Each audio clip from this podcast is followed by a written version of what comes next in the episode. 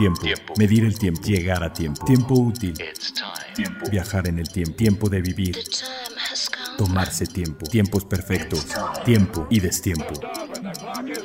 Las máquinas e instancias perfectas que conquistan el concepto del tiempo. Reloj auto. Vivencias que atrapan el tiempo. Todas conviven a un tiempo en una sola hora.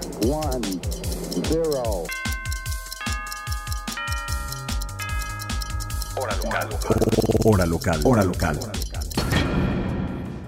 ¿Qué tal? Muy buen día. Siempre es un buen día cuando estamos estrenando un nuevo episodio de Hora Local. Y ahora sí, después de una ausencia un tanto prolongada, pues todo el mes de diciembre, pachangas, Navidad, Reyes, no sé si sabían, pasaron muchas cosas en diciembre, la Virgen de Guadalupe y demás.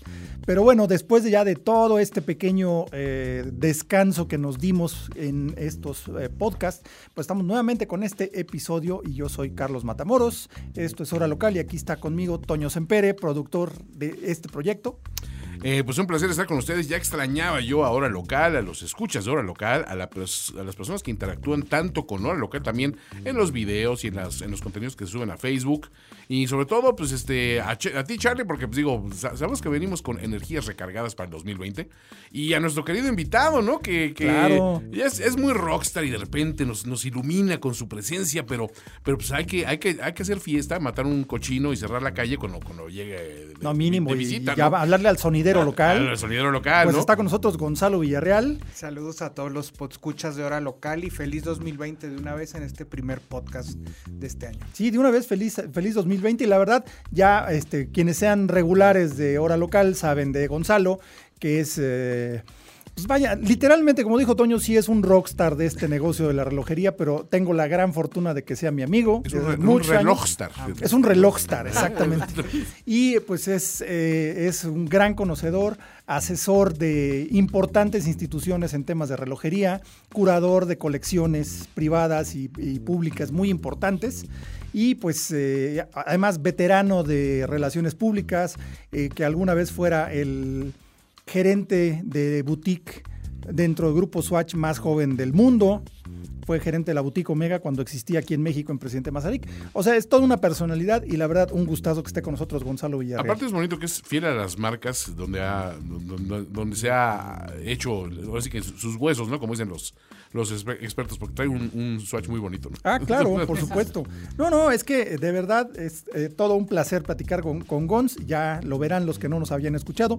Y si no nos han escuchado anteriormente, pues pueden ver en nuestra, en la página de finísimos.com. Ahí están todos los podcasts desde el número uno hasta este último y ahí hay varias participaciones de Gonzalo a lo largo del tiempo. También les recuerdo que vean en el canal de YouTube de Hora Local. Eh, nuestros podcasts ilustrados, los primeros eh, que fuimos haciendo. Ahorita vamos creo que en el número 11 o 12. Ahí están eh, ya también en forma ilustrada. También vean nuestros videos eh, producidos con ayuda de nuestros amigos de Perlon Cronos que nos prestan su espacio, nos prestan sus relojes para hacer reseñas. Y bueno, pues sin más, yo creo que vámonos ya con de último minuto. Justo cuando suceden todos los grandes lanzamientos y novedades mundiales, las tenemos de último minuto. De último minuto. Pues después de una época, eh, digamos, de descanso también para la industria relojera, pues básicamente todo Suiza se fue de vacaciones. Eh, pero igual regresaron empezando con, con mucho movimiento, ¿no? Eh, pasado el año del Apolo 11, Omega lanzó una nueva versión del Speedmaster. lanzó la, reedición del conocido como Ed White que es el nombre de este astronauta que llevara ese modelo, que es un 105.002 al espacio, equipado con el calibre 321, el cual ha hecho un retorno triunfal eh, dentro de la línea Omega, pero únicamente estaba disponible en relojes de oro, ¿no? Así es.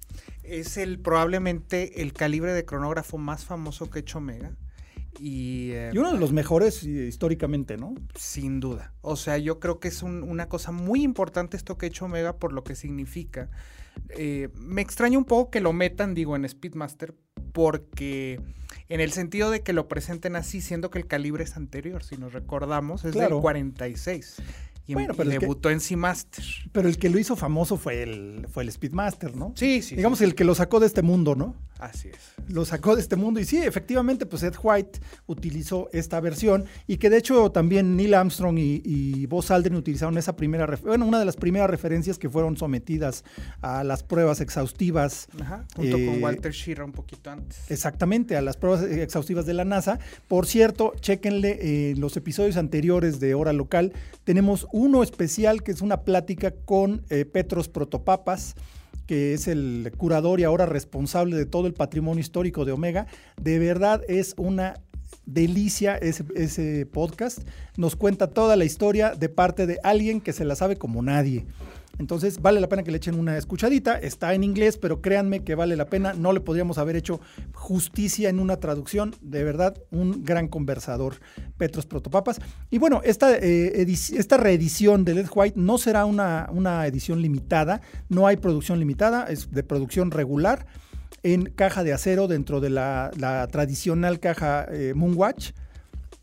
Eh, pero de la primera, de la primera versión, la versión professional, la primera professional, que era el 105.002 de 1965, si mal no recuerdo, y pues nuevamente equipado también con calibre 321 en acero inoxidable, porque esta, este, como decía hace rato, este calibre regresó, porque además no es una reedición del calibre, es el mismo calibre que volvió a entrar en producción, lo cual es bien interesante dentro del punto de vista histórico.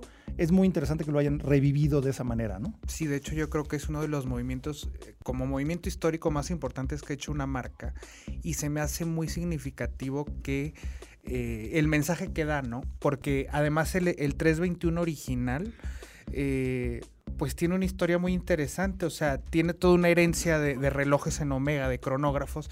Si se acuerdan, pues también fue antecesor muchísimo antes que el famoso Daytona, ¿no? Que es su competidor directo y que saben ustedes todos los que son coleccionistas que ya están comparándolos porque hasta el precio es el mismo. En, de esta versión de acero. Eh, pero pues ese es el, el calibre, yo creo, cronógrafo más importante que se ha hecho en toda la historia de la relojería. Pues sí, y, está ahí en el, en el Olimpo junto con el Valju 7750, que es una muy importante también, y con uno de mis favoritos, que es el Alemania 5100, que ya no está en producción, pero también era un, un auténtico tractor, igual que el Valju, ¿no? Y el, y el mensaje además, o sea, de que podemos hacer otra vez algo de, y es igual de válido además. Claro. Sigue siendo un reloj robusto, hay que, hay que acordarnos que el, que el calibre aparte tiene la ventaja de que lo desarrollaron y que realmente cuando toma fama es como dices con la carrera espacial, pero por todas las pruebas a las que lo sometieron. A mí me gustaría ver que este nuevo calibre lo sometan a las pruebas, inclusive con un Daytona. Contra este un Daytona moderno. Claro, eso se me haría darle todavía el extra, ¿no? Eso estaría muy divertido, ¿eh? Yo no creo ya que ninguna marca actual eh, quisiera someterse a esa posible humillación, ¿no? Creo que lo único que sigue así en ese espíritu es el concurso de cronometría que todavía se hace cada dos, tres años por el uh, Museo de Relojería del Reloj, pero es muy bueno, o sea, que hay este espíritu y sobre todo el hecho de que Omega sí demuestra, sobre todo, mucho respeto a su tradición, eh, a, también un periodo en la relojería muy, muy importante porque... Eh, pues fue también, es un proyecto que es un antes y un después para Omega también. Tanto, o sea, tanto simbólicamente como históricamente con toda la carrera este, espacial. Sí, es que con este, con estos relojes empezaron, lo, empezó todo el boom setentero de Omega, que la verdad tuvo una presencia impresionante, un eh, desarrollo técnico muy grande comparado con cualquier otra marca, inclusive Rolex. Rolex conservó haciendo lo mismo que hacía siempre durante todos los años 70. Solamente sacó su, su Oyster Quartz dentro del el boom del cuarzo que hubo y ya, pero realmente no hubo mucha innovación dentro de, Es más, Rolex en el Daytona en esa época utilizaba calibres de, de Zenith. Exacto, y no tenía mucha, no tenía mucho prestigio, digo, o fama de ser un buen fabricante de cronógrafos. Exactamente. Por eso Omega, pues era una de las opciones principales, ¿no? Y fue quien ganó. También tenían mucho expertise, porque esta, eh, Omega hay que recordarse que eso es muy interesante. Por eso yo, yo lo separo un poco del tema lunar, aunque, aunque lo incorporó hacia Omega y lo presenta, yo que trabajé en Omega, este, lo veo desde otra forma y me gustaría verlo pues como la herencia de, de, que el 321 es una herencia de los relojes de cronógrafo que empezaron en la despuesito o antes de la Segunda Guerra Mundial, pues me acuerdo de Amelia Earhart, de Italo Balbo Y viene después, en 1946, eh, si no me falla la memoria, el, uh, la petición de hacer este calibre. Entonces, sí, que fue el 27 CHRO C12. C12, exacto. Así es. Y, em, que es el, ancestro directo del 321. Exactamente. Y, y, que este, este proyecto se lo desarrolla Alemania, que también es una de las joyas, o la joya de, de Swatch Group, que es pues uno de los fabricantes de movimientos cronógrafos y complicados. El más prestigioso probablemente de la industria. Se usa en Patek, lo ha usado muchísimas marcas. Eh, Breguet ahorita podría ser casi como una compañía hermana de Breguet. Este, y Estamos hablando de nivel. Sí, y es un, es un calibre que tal vez fue concebido con ninguno. Una cosa que a mí me sorprende es que el primer prototipo de este calibre incluso se hizo a mano. Y lo hicieron este, dos jóvenes de 24 años, uno y otro de 26, fíjate, cuando lo empezaron a, a desarrollar. Sí, porque realmente eh, este, el diseño de este calibre como que muestra un, pensamiento completamente fuera de la caja, ¿no? Eso es lo que se me justamente, hace Que es la herencia parte de la, de la mejor época de la relojería fue en los años 40 y 50, justo después de la, de la guerra o cuando se hicieron cuando todavía era como lo mecánico de la vieja escuela y estábamos transitando antes de que viniera la crisis del cuarzo. Y em, tiene un feeling muy particular. O sea, por eso yo sí lo separo como calibre no, de Master. Y me pregunto, por ejemplo, si Alemania está metido en eso, o no lo supe.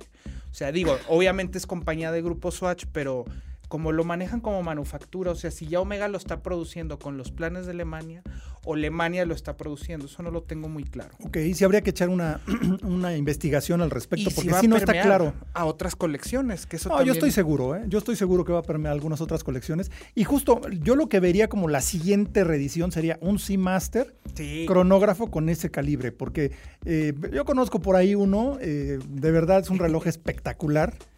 Eh, con ese calibre, con el calibre 321 y de verdad luce de una forma muy clásica, como los primeros Cosmograph, pero con mucho más pedigrí, ¿no?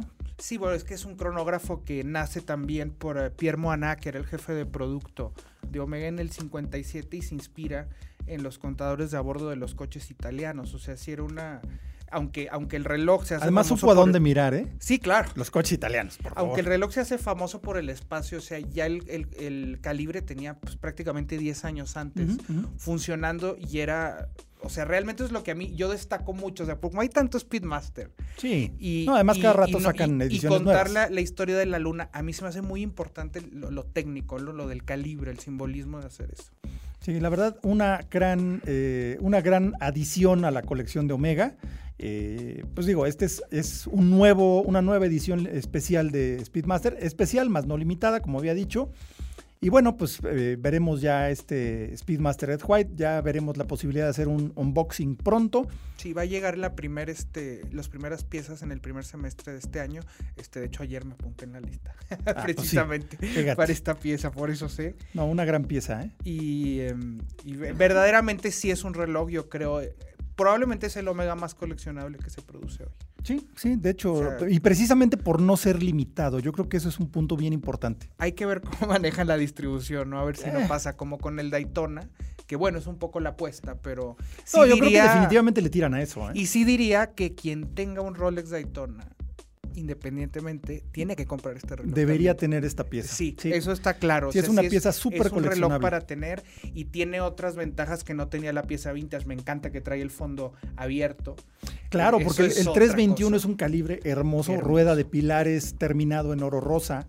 Que de hecho, fíjate que me acuerdo mucho, era una pena que ese calibre no se viera y solo los que traen el 861 este, o 1861, o el lunar también. el 1861, porque hicieron la versión este, rodeada. Rodeada. Ajá. Sí, porque todos los, los calibres, tanto el 861 como el 321, eran eh, chapeados en oro rosa. Exacto, y traen, eso me gusta, es un calibre que trae incluso los tres colores este, que se utilizan más en calibres, trae dorado, trae color rosa, trae aceros, es verdaderamente un banquete visual, más pues todo el sistema de levas lo trae abierto. Es verdaderamente es otra filosofía. Es una es increíble que hayan hecho algo así, se me hace un movimiento muy interesante. Sí, una pieza bellísima, la verdad. Y em, definitivamente, pues yo creo que ese sí lo, sí lo pone Omega, este, en otro lugar, ¿eh? en la industria. Totalmente, pero bueno, pues muy bienvenida esta nueva edición del Speedmaster Ed White. Y luego también otro de los grandes maestros de la relojería, Bacheron Constantin, presentaron un reloj que a mí en lo personal me encantó, que es el Le Cabinotier Armillary Tourbillon, y que de hecho, eh, pues estamos hablando de un reloj, no de una colección ni de un modelo en particular, es una pieza única, hasta donde vi. Qué cosa, ¿eh?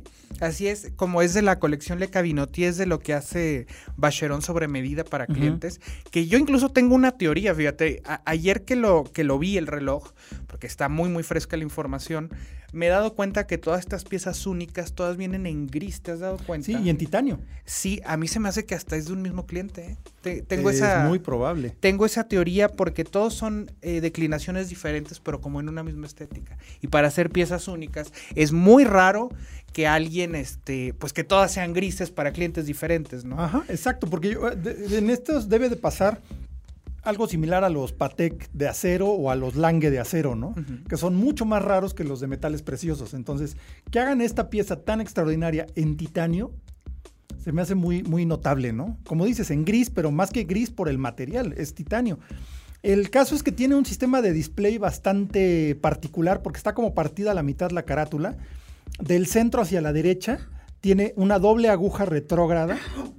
Eh, la más pequeña, como es acostumbrado, es para las horas y la más larga para los minutos. Eh, un poquito me recuerda a los relojes Jan Diff de, los años 80 más o menos. Eh, que tenían también ese sistema de doble retrógrado, pero obviamente es una pieza completamente distinta, ¿no? Y Bacherón ya lo había usado, me parece, digo, esto no, no estoy muy seguro, creo que a principios de los años 2000, cuando sacó estas piezas que eran el Mercat y que ah, tenían como una especie de compás que era este, birretrógrado. Empiezas con esmalte, ¿no? Este que traían mapamundis pintados con grandes exploradores. Ya se había visto este ADN de la doble retrografía en Bacheron, pero lo increíble es que lo abren y algo que es bien raro es que las ruedas de la retrografía y todo, el sistema está abierto, que eso es muy, muy raro. Sí. Este, y aparte es también una, una complicación pues muy ligada a Ginebra, ¿no? Me recuerda un poco también a Gerald Yenta. Sí, exactamente. Y es un, reloj que, que, luego, además, esa es la parte de lectura, ¿no? Claro. Eh, tenemos un, un, este, un turbillón de biaxial eh, que dices, wow, o sea... Sí, es un escape aparte muy, muy grande, este que ocupa toda la mitad del lado izquierdo del reloj. Y se nota, o sea, es un reloj también para alguien discreto. El, el turbillón lo vas a, tener oculto abajo de la manga y sin embargo puedes tener la, la función de las horas totalmente visible. Sí, exacto. Si el reloj sobresale la mitad de la manga, con eso tienes suficiente para ver la hora, ¿no? Es un poquito enredado, pero es cuestión de acostumbrarte a leer la hora en estos, ¿no? Claro. Pero la verdad, también con una, espiral esférica, que es algo también eh, que viene de la historia de la relojería, especialmente de los, eh, de los cronómetros de marina. Eh, una espiral esférica eh, que pues, no tiene, no, no, no, se enreda sobre sí misma, sino que tiene, eh, empieza pequeña, se va haciendo más ancha, más ancha, más ancha y luego se vuelve a hacer otra vez pequeña. Entonces, como que respira ese, ese tipo de muelle, ¿no? De hecho, así se le llama en relojería cuando un reloj está funcionando, se dice que el muelle respira porque se contrae y se expande, ¿no? Y en este, sobre todo, es mucho más notable por la forma de la espiral, que obviamente pues, es un saber hacer relojero muy, muy elevado porque y sobre todo para una pieza única, ¿no? Sí, y es mucho la especialidad de Richmond. Richmond tiende de unos años para acá a utilizar estas espirales esféricas o ya turbillones. este... Sí, hicieron un Mont Blanc de espirales eh, y en cilindral. Sí, es algo que están poniendo yo creo como el top de en turbillones o en escapes más bien, en, órganos reguladores más Exacto. bien. Sí, no, este, que... En todo Richmond. Es algo que ellos dominan muy bien y que muy pocas marcas de, fuera del grupo lo dominan, sobre todo con esa credibilidad.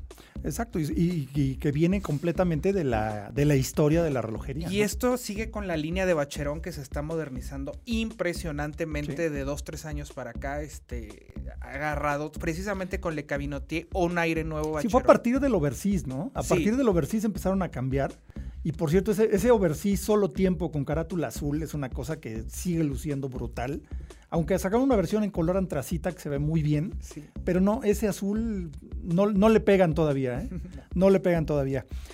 Y bueno, eh, también otra firma que, que, ha mostrado una gran creatividad y una forma diferente de hacer las cosas, que es H. Moser and, and CIE, o sea, and Company. Company. H. Moser eh, presentó el, el, el, Streamliner Flyback, un cronógrafo automático, que es un trancazo de, de, de, un trancazo setentero, ¿no? sí, totalmente. De hecho, cuando yo lo vi, lo primero que pensé fue en el Omega Chronostop. Sí, bueno, y más porque es un bullhead, ¿no? Exacto, es un bullhead. Y además, eh, lo que pasa es que cuando yo lo vi la primera foto, uh -huh. no vi el pulsador del lado izquierdo, solamente vi el pulsador a las dos y otro y la corona a las 4. Que eso está hecho bien elegante porque sí. normalmente los bullheads son relojes exóticos y aquí uh -huh. queda como algo muy discreto los pulsadores porque son de tipo baguette y están incorporados a la caja. ¿Por qué? Porque es un reloj más fino claro. y pueden hacer este componentes sí, no, no es un más reloj tan deportivo, ¿no? Si no tiene así los pulsadores redondos tipo antenita, ¿no? Como sí, todos. Sí, como por eso le llaman bullhead. Pero, pero te digo, yo nomás vi el pulsador de las dos y la corona a las cuatro. Inmediatamente me vino a la mente el Chronostop. Sí. Y luego igual por los eh, por la forma del pulido de la caja y tener brazalete integral. El brazalete me da un aire un poquito. Primero por ahí leí que, que, que parecía un lobster también de Omega. Mm, sí, sí, sí. Pero más que lobster se parece a los Wave de Ebel. De hecho está inspirado en eso, o sea, lo, Exacto. O sea, y, y, es uno de los brazaletes también es bien interesante porque es un es un brazalete que ninguna marca ha logrado hacer eso como Ebel hasta ahorita. No, no, y Ebel la verdad el Sí, sí, sí, y es y, y es una cosa muy contemporánea porque es un brazalete que no tiene líneas cuadradas como todas, Exacto. rectas. No, digamos que no alcanzó a pasar de moda siquiera, ¿no? Porque nunca estuvo de moda. Exacto. O sea, lo lanzó Ebel y después y, quedó así. y, desapareció.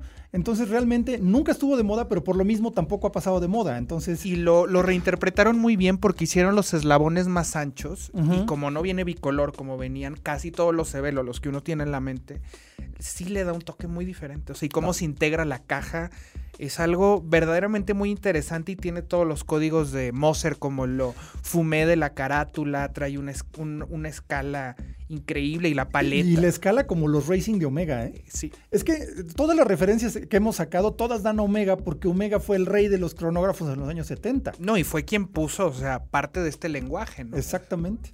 Entonces, la verdad, este reloj tiene mucha personalidad se sale completamente de lo que normalmente hace H. Moser, pero aún así, como dice, tiene la carátula esfumada y un nada más un gran número 60 a las 12 para enfatizar que es un cronógrafo. Y es un cronógrafo con función flyback, completamente manufactura. Sí, por Agenor, ¿no?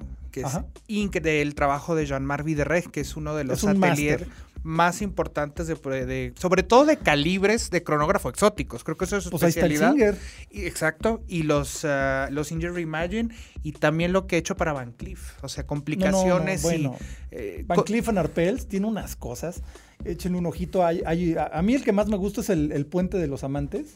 Sí. Ota, qué reloj más bonito, ¿eh? O sea, sí es un reloj de dama, totalmente. Sí. Pero la forma de la complicación es muy padre, porque es un doble retrógrado y va subiendo por un lado las horas y por otro lado los minutos, en, en, sentido inverso. Entonces, la manecilla de las horas es una chica, la manecilla de los minutos es un hombre. Entonces, el momento que llegan las dos en punto, se juntan al centro del puente y se dan un beso. Y se dan un beso. O sea, dices, güey, qué chingonería. De... perdón, perdón, perdón, perdón, perdón. perdón. Eh, no, no. Se me olvidó sea... mi francés, perdone usted.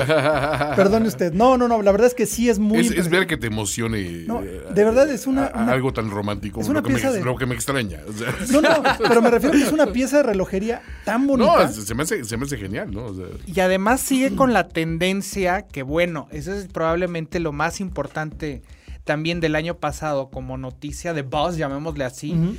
eh, ya hay una continuidad que se ve en, este reloj de Moser que se presentó prácticamente hoy. Sí, hoy, hoy, hoy salió. Hace unas horas y que es el bueno, la tendencia que ya tiene mucho tiempo de el reloj de acero con brazalete. Sí, que estamos volviendo a eso de los años 70, justamente. Como eh, el reloj más coleccionable que puede haber. Y de hecho, fíjate, el otro día estaba viendo un análisis este, de un banco, precisamente de la industria. Y decía que prácticamente que el reloj más deseado en la industria, o sea, en general, por característica en general, era un cronógrafo de acero con brazalete, carátula negra. Y eso, bueno, es como un Speedmaster precisamente, o ya en gris con este Moser, o tenemos declinaciones como del año pasado el Alpine Eagle de Chopard, que también, como tú lo habías dicho muy bien, Carlos, es la inspiración setentera, que regresa medio siglo después, este, y sigue siendo igual de vigente, que eso es lo increíble. Sí, por eso sigue tan, tan caliente dentro del mundo relojero el Nautilus, que es una pieza creada en 1976. Digo, los Royal Oak, esos nunca han bajado de popularidad. Eh, también es un reloj de 1972 con brazalete integral, un diseño de Gerald Genta, igual que el Nautilus. Entonces, por así que la, bueno, la, plática ha girado alrededor de los diseños de Yenta, los relojes setenteros, los Omega cronógrafos. Es más, platicando con, con Marco Borrachino, el CEO de, sí se apellida así, este, el CEO de, de Singer Reimagined, el, la inspiración del, del Singer Reimagine, de la caja del reloj, que es en titanio, o la primera versión fue en titanio, fue precisamente el Omega Flight Master. Y de hecho, la caja es muy similar a la del Flight Master de los años 70. Sí. Entonces tiene ese mismo pulido radial, tiene las mismas fases a los lados. O sea, es un reloj muy, muy eh, inspirado en los años 70, ¿no? Eh, como admisión. Entonces, toda la industria está volviendo para allá. O sea, todos los recuerdos vintage ya van a ser setenteros, ya no van a ser sesenteros como eran hace no mucho y hace unos 10 años eran de los 50. Entonces vamos, vamos avanzando un poquito y el, lo vintage se vuelve un poco menos vintage, ¿no? Y en las cosas muy complicadas como en Debetún, que también acaba de presentar una pieza importantísima, ah, única. A ver ese, O este armillar, ahí hay una conexión entre las dos piezas, entre el de, Betún y el este por el tema de armillar. La relojería, llamémosle boutique, ya en piezas de este calibre, está volteando a ver al siglo XVII y XVIII, que son sus orígenes. Y en el caso de Bacherón mencionan hasta relojeros franceses, que eso es muy interesante. Sí, antes de, ahora sí que antes de que la relojería se volviera completamente suiza, pues empezó en Suiza y en, en Inglaterra, ¿no? Así es. Digo, en Francia y en Inglaterra quise decir. Y, justo este, este de Betún, a ver, platícanos más de ese de Betún. Yo, yo lo vi eh, muy de pasada, pero es una pieza única que tiene un grabado en la caja. De Betún nunca se ha caracterizado por hacer relojes eh, comunes y corrientes. Eh, que no, tiene, digamos que, como no es una marca que no tiene una tradición larguísima de siglos o de décadas, pues tiene su propio lenguaje y se ha mantenido eh, fiel a sus ideas originales, fiel. Em, a su creatividad, porque la verdad, la imagen de, un reloj de Betún es completamente inolvidable.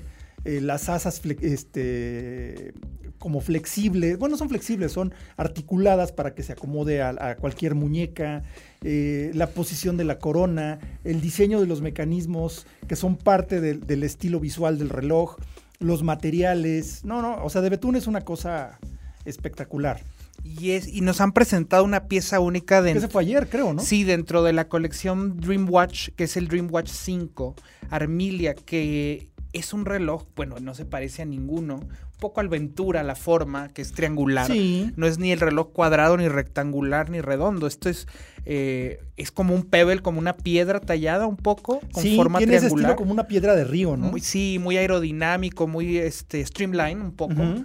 Y eh, tiene indicación de fase lunar, esférica, que eso es muy típico de Debetún. Sí, exacto, es, el lenguaje que hablaba, ¿no? Sí, tiene otros volúmenes y se inspira en, los relojes antiguos del, siglo XVII y XVIII.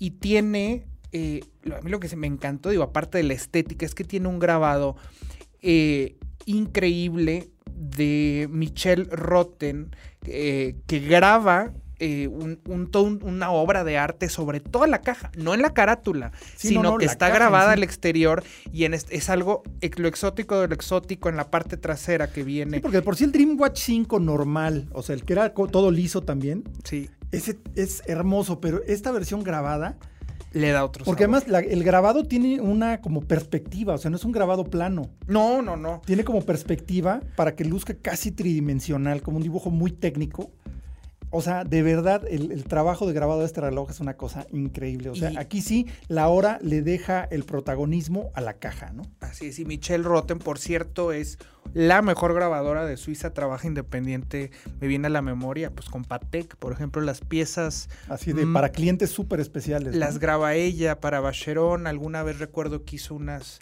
piezas de Durero en la carátula para Cartier, en piezas únicas de la colección Pasha.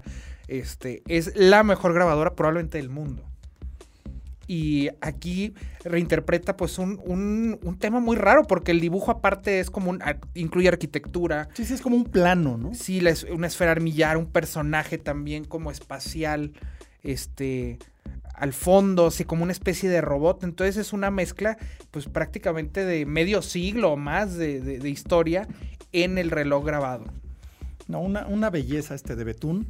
Como siempre, pues todo es rigurosamente manufactura, es un, reloj pues, francamente extraordinario, con una forma como si fuera una punta de flecha. Y del lado más ancho está la corona, que también la corona es un elemento estético hermoso, con un zafiro al final de ella, un poquito al estilo Cartier, pero realmente eso es, es parte del, lenguaje de, esto y complementa precisamente la punta que tiene la caja del otro lado. Así es. Entonces, eh, estéticamente es, un balance perfecto. La verdad, una gran, gran pieza. Y es una pieza única, porque pues estos grabados... Se nota que hay este interés, ¿no? También en, en este tipo de piezas. De hecho, 2019 fue, fue histórico en general porque... Eh, yo te puedo decir que en general las ventas en subastas subieron 153%. Ah, bueno, pero espérame tantito, espérame tantito, vámonos a, vámonos a, a ver, hablar un poquito de otra cosa, porque es lo que queremos platicar como tema central. Eh, vamos a platicar eh, sobre lo que pasó en 2019, pero antes de eso, les recuerdo que se den una vueltecita a ver, por ejemplo, toda la colección de Betún la pueden encontrar en Perlón Cronos, ahí en Presidente, Presidente Mazarik 431, o en el Centro Comercial Arts Pedregal, ahí, ahí, eh, ahí encontrarán la colección completa de, Betún. Y eh, pues la verdad, este reloj no va a estar en México, porque definitivamente pues, ya se vendió. O sea, es una pieza única. Pero pueden, pueden eh, de verdad apreciar las increíbles piezas que hace esta, esta firma. Y eh, pues siempre habrá alguien que los reciba con una sonrisa y les dé una muy buena asesoría ahí en Perlon Cronos. No dejen de darse una vueltecita. Y ahora sí, vámonos con nuestro tema central, con complicación. Más allá de la hora, un reloj puede ofrecer otras funciones que se conocen en el argot relojero como complicaciones. complicaciones. Ahora sí, este, corté un poquito a, Gons, que ya andaba agarrando vuelo con este repaso que queremos hacer, pero sí habría que darle su, propio espacio y precisamente, ahora sí, estábamos con el tema de las subastas, ¿no? Que hubo cosas muy interesantes en subasta, ¿no?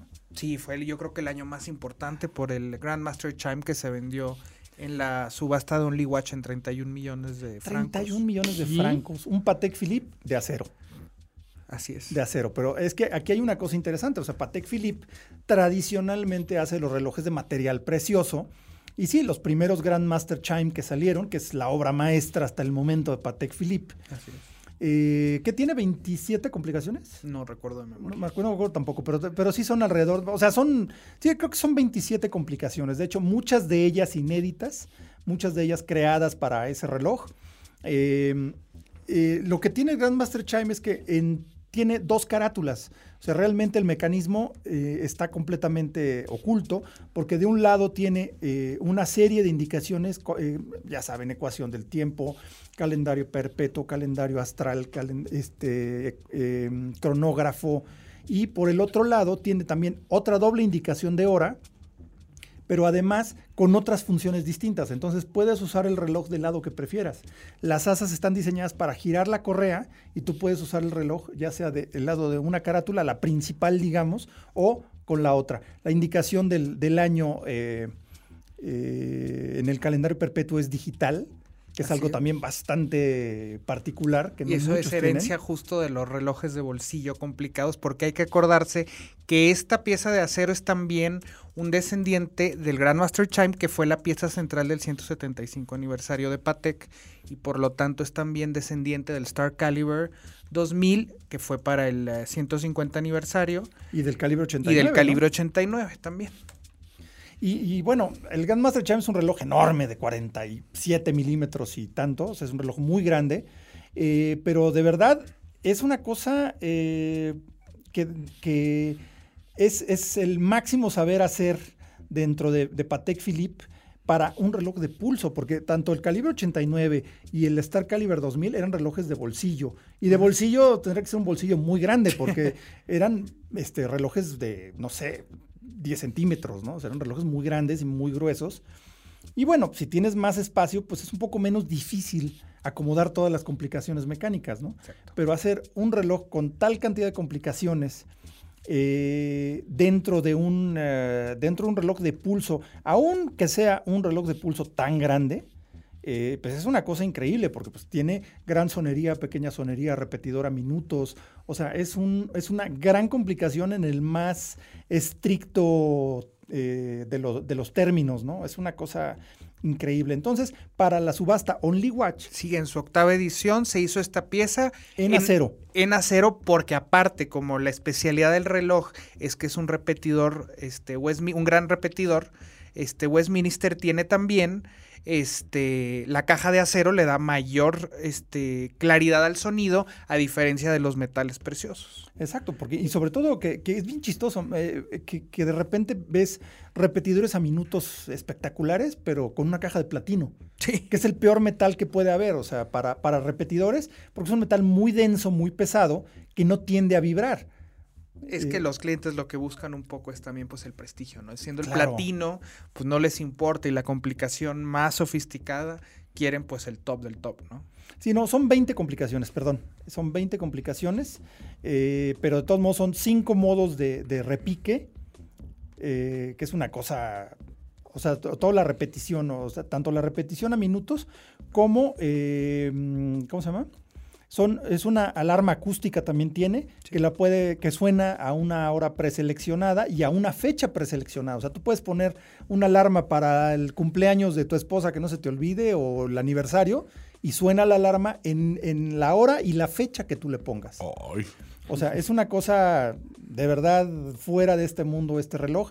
Y bueno, pues este, este, esta versión en acero del Grandmaster Chime de Patek Philippe se fue por 31 millones de euros. No, de dólares, de, francos. Eh, que es más o menos como dólares y el euro pues, por ahí anda también.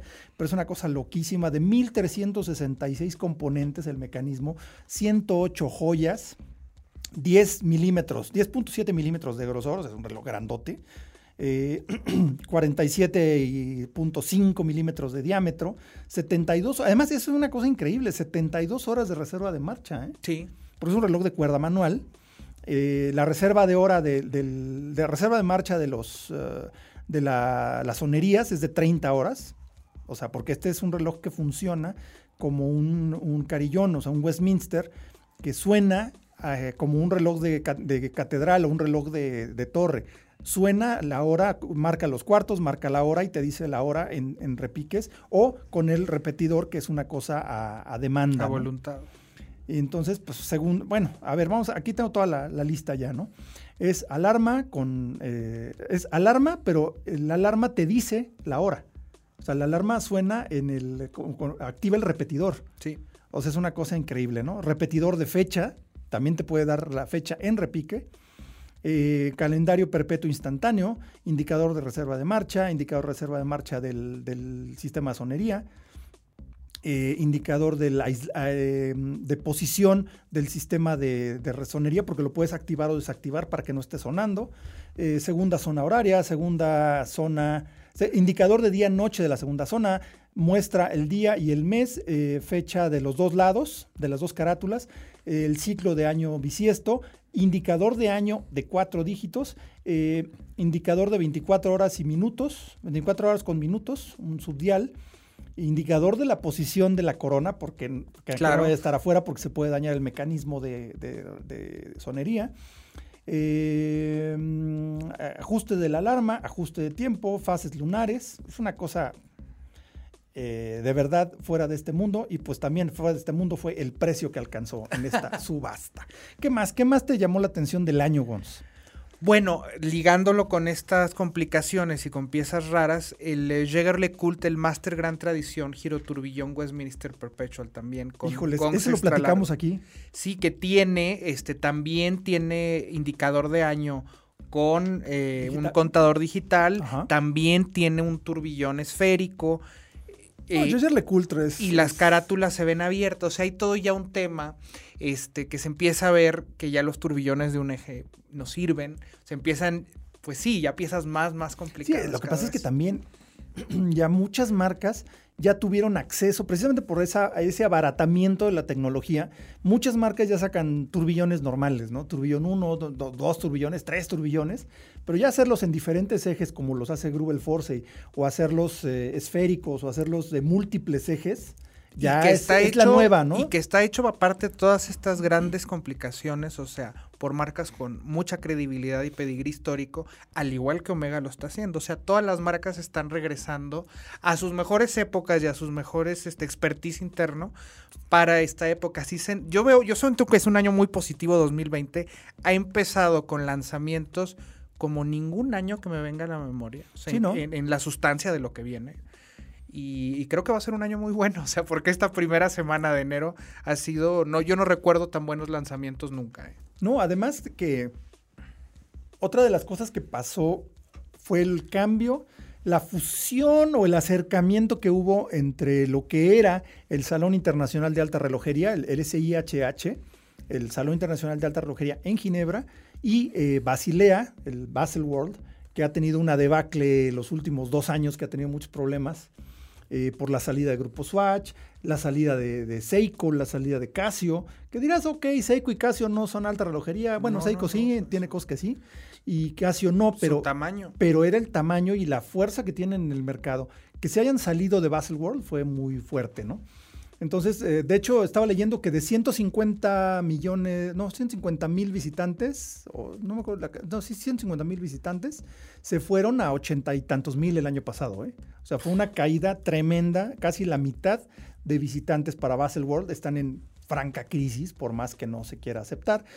Entonces, como en otras épocas se están acercando ya y por lo pronto, pues ahorita ya debería estar el SIHH según sus fechas normales. Sí eh, bueno, no todavía no, pero era a principios de, a finales de enero. a unos días. A unos días de iniciar, pero ya se suspendió. De hecho, cambió de nombre, ya no se, bueno, no suspendió, se pospuso. Ahora, ambas ferias van a ser en el mes de abril. Ya un poquito tarde, si me preguntas, ¿no? Mm, bueno, todo depende de la capacidad de surtido de las marcas. Sí, pero, pero digo, antes realidad. este, Baselworld era en marzo. Sí, de hecho, yo sé que hubo quejas de marcas en general porque sí era muy tarde. O sea, sí, mayo, porque aparte hay que recordar que se sincronizan y antes va a ser Watches and Wonders y la semana que sigue es Basilea, que es la primera semana de mayo. Sí es un poco tarde. Sí, yo creo que ya, es un poco tarde, sobre todo para las entregas durante este año. Eh, pues yo quiero creer, digo, esa es la lógica, digo, porque sí el calendario está también muy desconectado de lo del mercado, por eso algunos llegan, también cuando estos relojes se presentan, llegan a preguntar y pues no están disponibles a lo mejor con suerte en verano. Pero con mucha suerte. Con mucha suerte y que seas un cliente este, consentido, serás el primero en la lista, pero normalmente empiezan a llegar en el último cuatrimestre. Y creo, digo, quiero creer que con el retraso las marcas estarán produciendo sus novedades por adelantado, independientemente de los pedidos, y a lo mejor pueden surtir, eh, no sé, en algunas piezas en mayo y le dan otra velocidad. Claro, es, otra velocidad, pero también es un riesgo un poquito mayor para las marcas, porque hay veces que han cambiado planes de producción en base a la recepción que han tenido los relojes, tanto en el, lo que era el SIHH, que ahora ya cambió y se llama Watches and Wonders, y bueno, pero eso, eso es una, un cambio importante que vamos a ver en las ferias relojeras de este año. También se canceló eh, Watches and Wonders Miami, que era por estas fechas también. Sí, y en febrero normalmente. En febrero, sí. Y se pasa para 2021, este, también en febrero. Sí, y es la fusión también con el SIHH. También eh, Watches and Wonders en Hong Kong ya no se hace que se me hace raro porque Hong Kong es el mercado número uno en el mundo. Bueno, pero ahorita están con toda la crisis este, política. bueno, sí, exacto. Sí, sí, ahí sí tienen cosas con los chinos, pero así es este asunto. El caso es que cambia completamente y pues los grandes eventos eh, relojeros se unen, los dos grandes, y pues tenemos nuestro, nuestro CIAR que pues, también tuvimos una gran edición del CIAR en 2019, eh, por ahí del mes de octubre Ahí estuvimos presentes, eh, pueden escuchar nuestros podcasts especiales. Tuvimos tres, tres emisiones especiales en ese, en ese gran evento organizado por Carlos Alonso. Eh, pues ahora sí que todo un referente y un decano de la, de la comunicación y de la relojería en México. Y de verdad, un evento súper, súper interesante porque pues trajeron muchas cosas, muchas cosas buenas al CIAR, ¿no? Sí, ese es el evento más importante en América Latina y si no que en el continente. Yo creo que en el continente, ¿eh? Así es. Porque en Estados Unidos hay cosas que hace una revista también allá en Estados Unidos, pero sí, no pero no es que lo ver, mismo, ¿no? este, no, no tiene la misma convocatoria tampoco. No, exacto, porque viene gente de tanto de Estados Unidos como mucha gente de Suiza y mucha gente de, de, pues todo, todo Latinoamérica, ¿no? Inclusive, digo, sin tratar de afectar a nadie, recuerdo que Steven Forsey decía que la clientela mexicana era más sofisticada y por eso algunas de sus novedades las presentan aquí antes que en Nueva York. O sea, eso, el, el te dice mucho, ¿eh? el CIAR tiene una credibilidad, o sea que decenas de piezas se han presentado como premisa mundial aquí en México. Sí, y, y, pues precisamente tuvimos aquí a, a Steven Forsey, porque pues ya ves a Robert Grubel, creo que yo nunca lo he visto, ¿eh? Robert Grubel es como muy... muy Yo en, en Ginebra, este, él no viaja casi, Sí, en no la cara pública es Robert. Eh, no, es este, Steven. Stephen, perdón, Sí, Stephen. Y, y, pues también un tipazo y un gran, un gran comunicador de la relojería, ¿eh? Él. Sí, O sea, es como un embajador de la, de la tradición relojera, que es lo, lo que siempre se ha pretendido con, con Grubel Force, ¿no? Era recuperar esas eh, tradiciones relojeras. Y vinieron aquí a dar un curso especial que precisamente tú lo estuviste coordinando, ¿no? sí, sí, ya también de eso hablamos el Ya año lo pasado. platicamos, pero bueno. Con la Time Ion Foundation. Exacto. Entonces, pasaron muchas cosas muy importantes en, en el, en el CIAR, ¿no?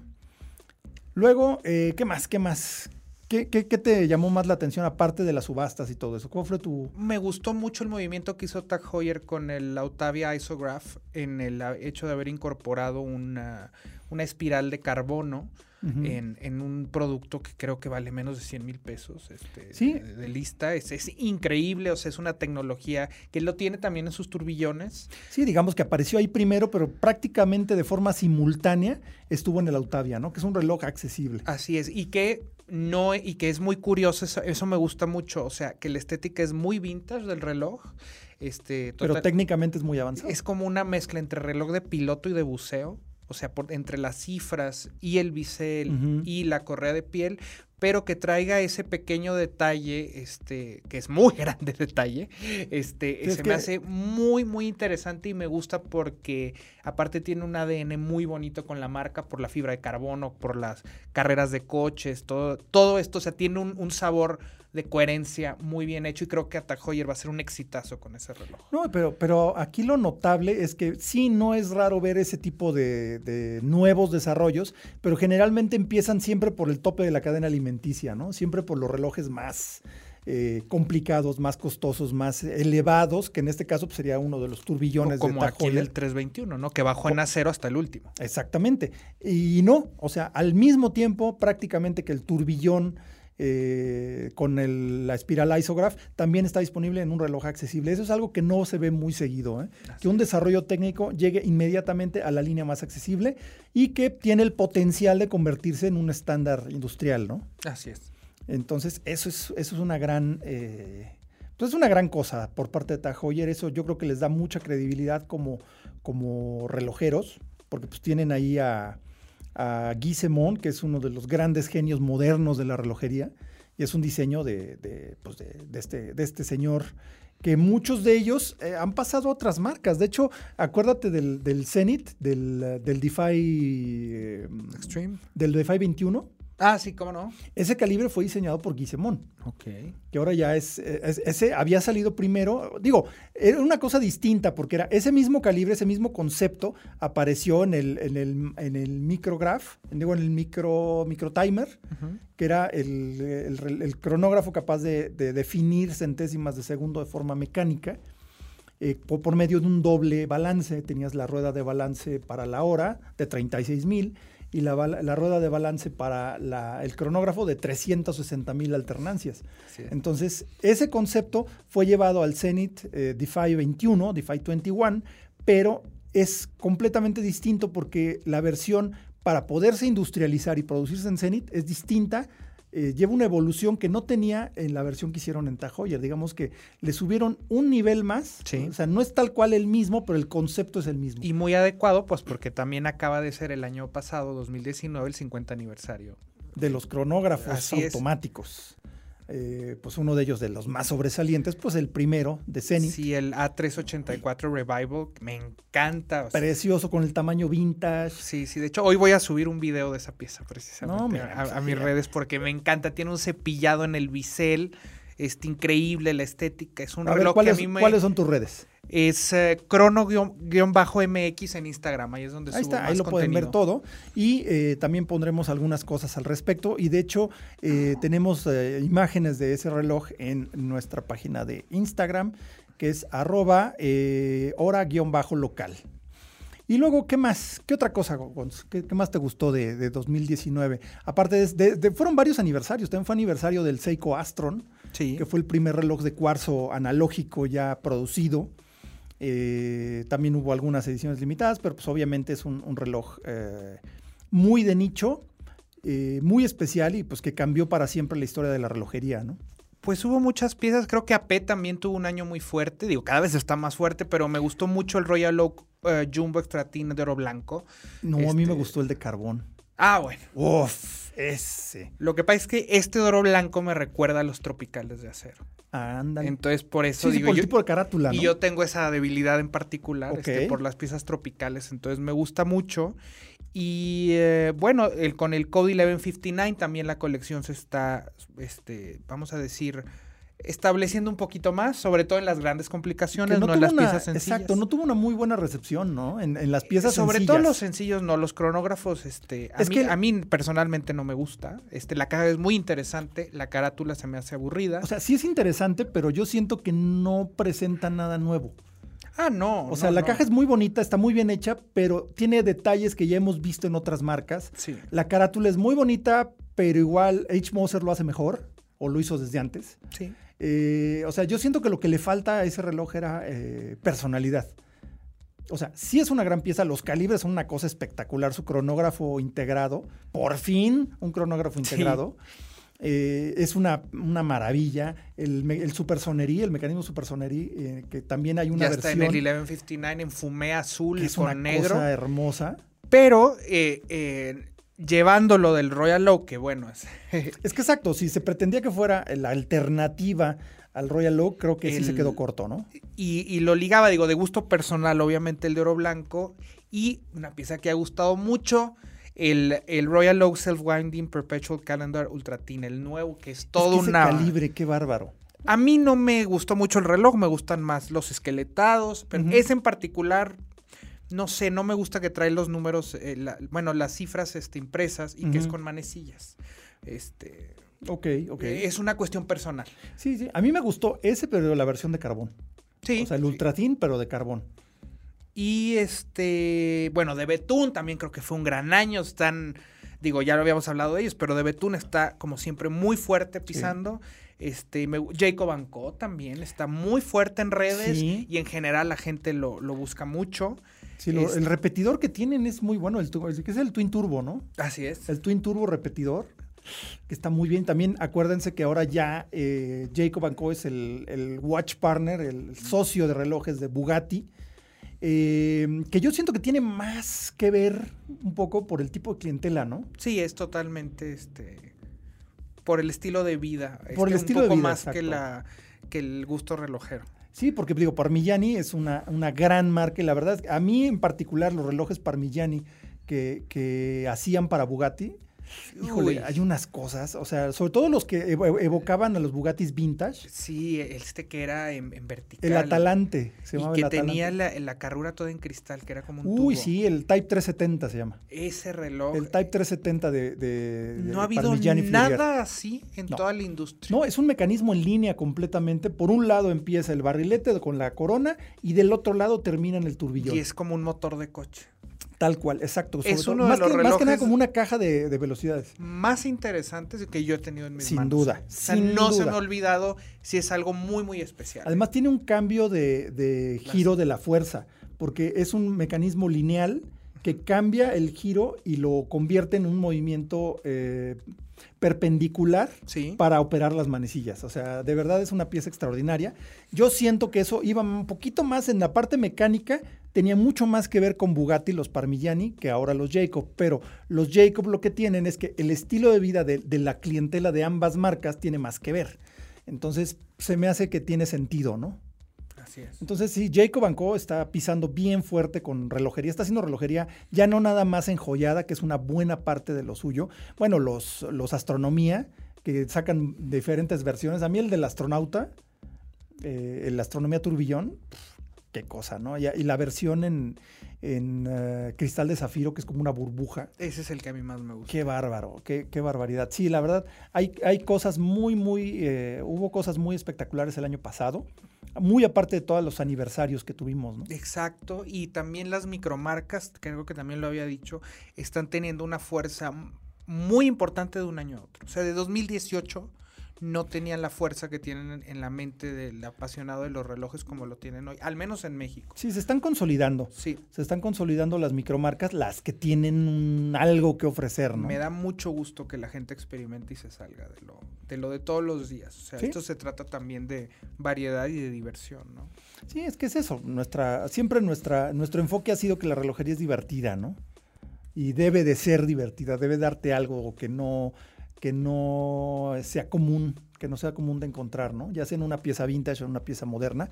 Y por ejemplo, hablando de piezas vintage, no dejen de darse una vueltecita ahí en, en eh, Perlón Cronos, en Presidente Mazarik 431. Es así nada más, en, en Mazarik tienen la- el rincón de ocasión donde se encuentran piezas eh, eh, que entran por un trading al cambio por, por otro reloj más, de un reloj diferente.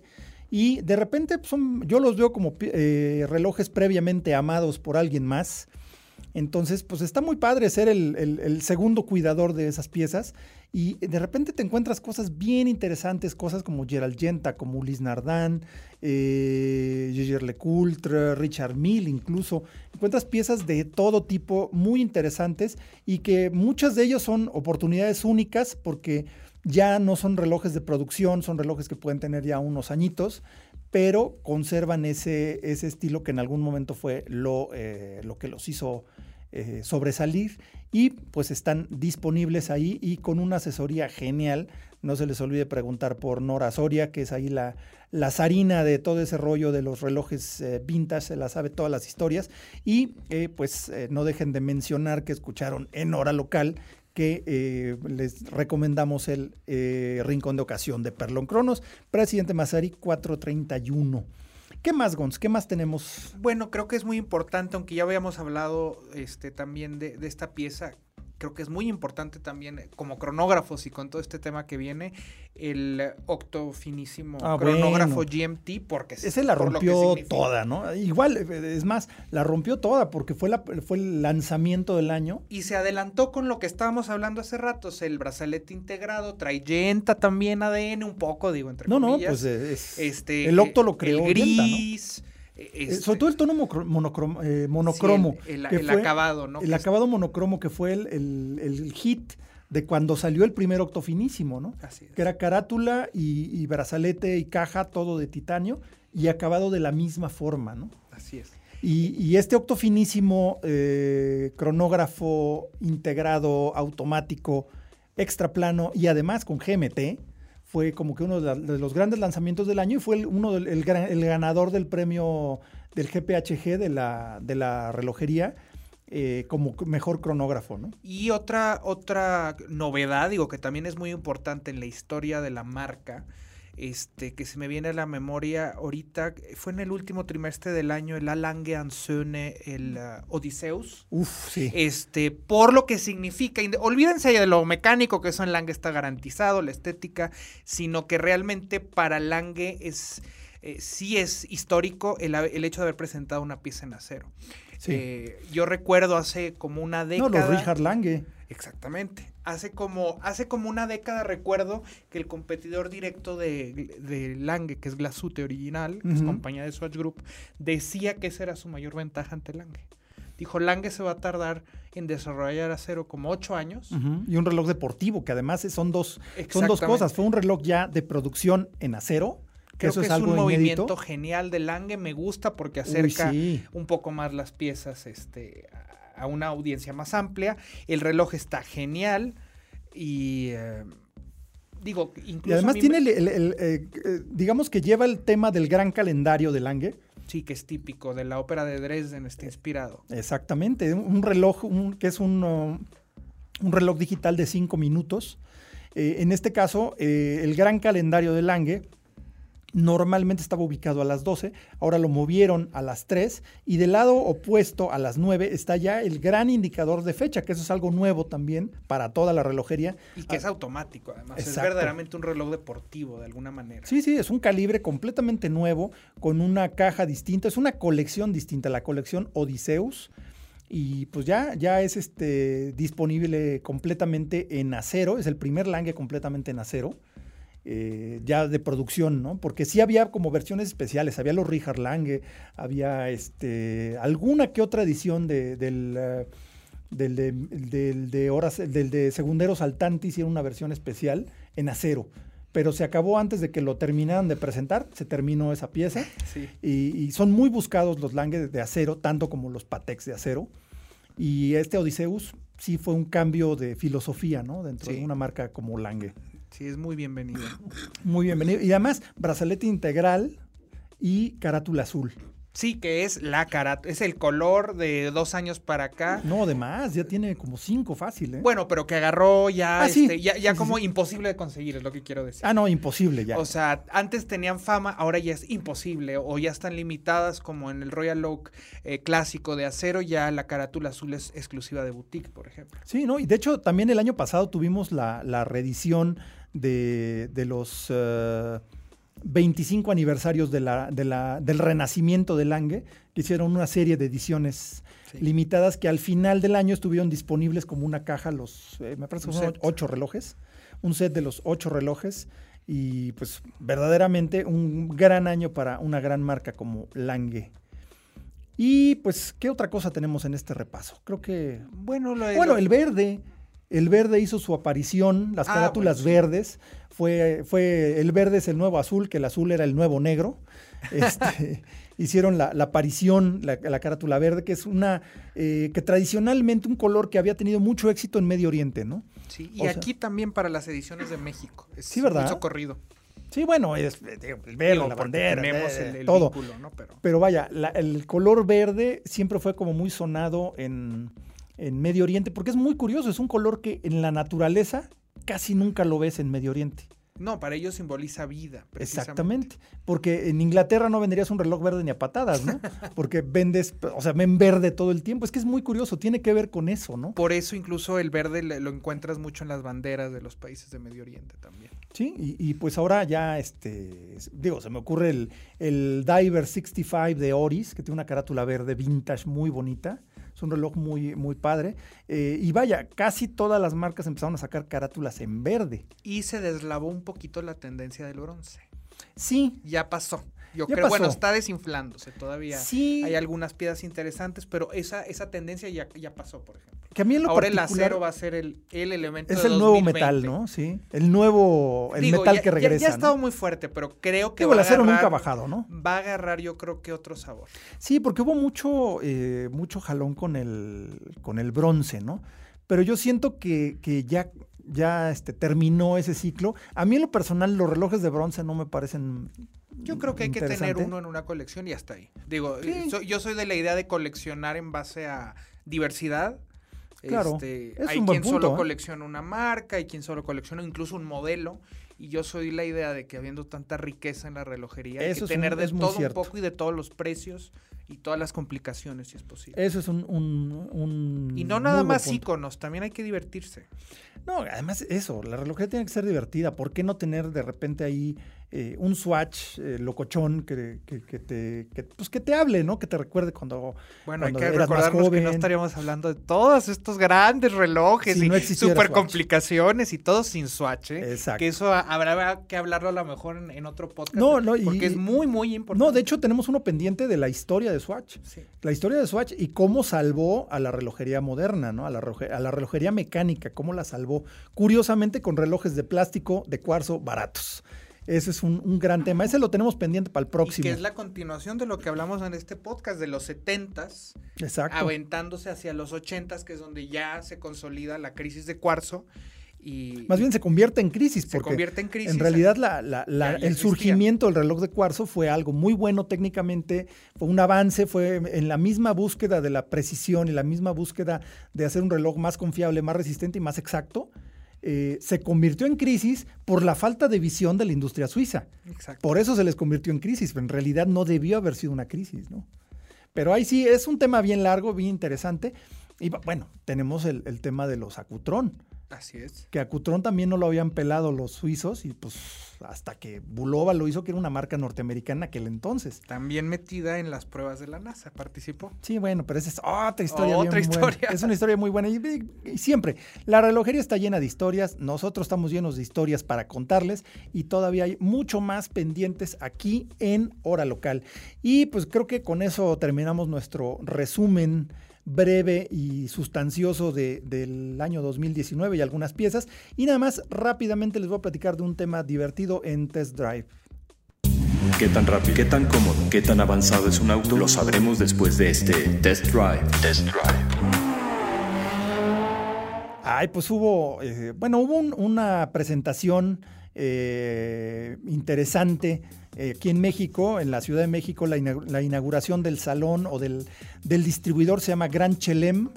En, Santa Fe, que es un distribuidor de autos exóticos y ya es concesionario oficial de la marca Bull, B, chica UHL, Bull 05, que es una marca mexicana de autos exóticos, de autos deportivos extremos.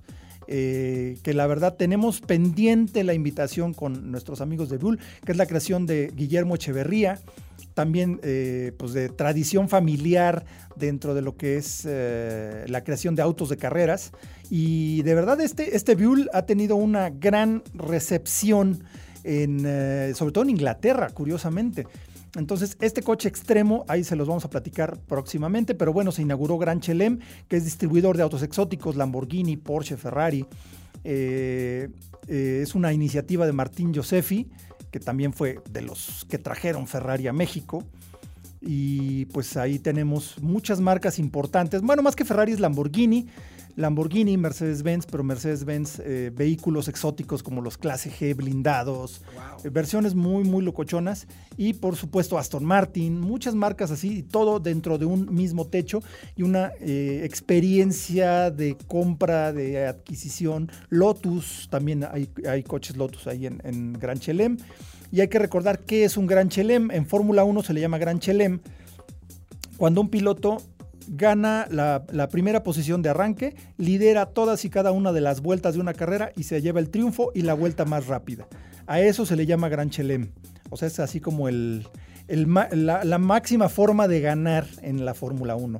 Y bueno, se inauguró aquí en Santa Fe, ahí eh, cerca del centro comercial, cerquita, sobre. Eh, ahí se me fue Vasco Vasco y Quiroga, exactamente. Ahí está Gran Chelem Santa Fe. Y bueno, una cosa más: Lamborghini presentó una versión como muy esperada del Huracán, el Huracán Evo con motor B10 con eh, tracción únicamente en el eje trasero. Los Lamborghini normalmente son de tracción integral, pero eh, pues habla de la búsqueda de, dar una experiencia más extrema. Entonces se lanzó el Huracán Evo con tracción en las ruedas traseras, que pues ofrece una, una experiencia de manejo mucho más eh, sensible, más extrema, con 610 caballos de fuerza. Eh, con un chasis aligerado, precisamente al quitar todo el sistema de tracción integral, eso reduce el peso y un sistema de, tracción integral eh, calibrado para un desempeño un poquito más extremo que te permite más derrape antes de entrar en acción, o sea, pone eh, el manejo en una forma mucho más importante. Luego también un diseño específico que, ah, indica que el, huracán eh, pues entrega una experiencia de manejo, como decía, mucho más eh, directa y pues le meten mucho más tecnología que había estado disponible. Hay que recordar que ah, Lamborghini es ahora parte del grupo Volkswagen, entonces toda la tecnología con la conectividad dentro del coche, con eh, pantalla de toque HMI y eh, personalización, la que quieran, la que gusten, Lamborghini Huracán, que es el pequeño de Lamborghini, pero esta versión no tiene nada de ni pequeña ni accesible y no es tanto por el precio, sino porque no es nada más hay que comprarlo, sino que además hay que saberlo conducir. Ese es el nuevo Huracán Evo con tracción en el eje trasero, 610 caballos. Y pues eh, llegamos al final del episodio de Hora Local de esta ocasión, el primero de 2020, y les recordamos nuestras redes sociales. Instagram es hora-local, al igual que en Twitter, hora-local. El canal de YouTube se llama Hora Local, ahí encuentran todos nuestros videos, todos nuestros unboxings, nuestros temas técnicos y en Facebook lo encuentran como arroba Hora Local MX. Yo soy Carlos Matamoros y eh, les recordamos que nos compartan por ahí en Facebook sus fotos con su reloj favorito, preferido o soñado con el hashtag eh, Mi Hora Local. Eh, pues bueno, yo soy Carlos Matamoros, esto es Hora Local. Gracias Gons, gracias por acompañarnos en esta ocasión. Gracias, Toño. Eh, que te mejores. Y nos escuchamos en la próxima ocasión en Hora Local. Esto fue Hora Local, el podcast de la maquinaria perfecta. Nos escuchamos en el próximo programa. Conducción y concepto, Carlos Matamoros. Productor ejecutivo, Antonio Semperi. Voz en Arturo Jara. Hora Local es una producción de finísimos.com.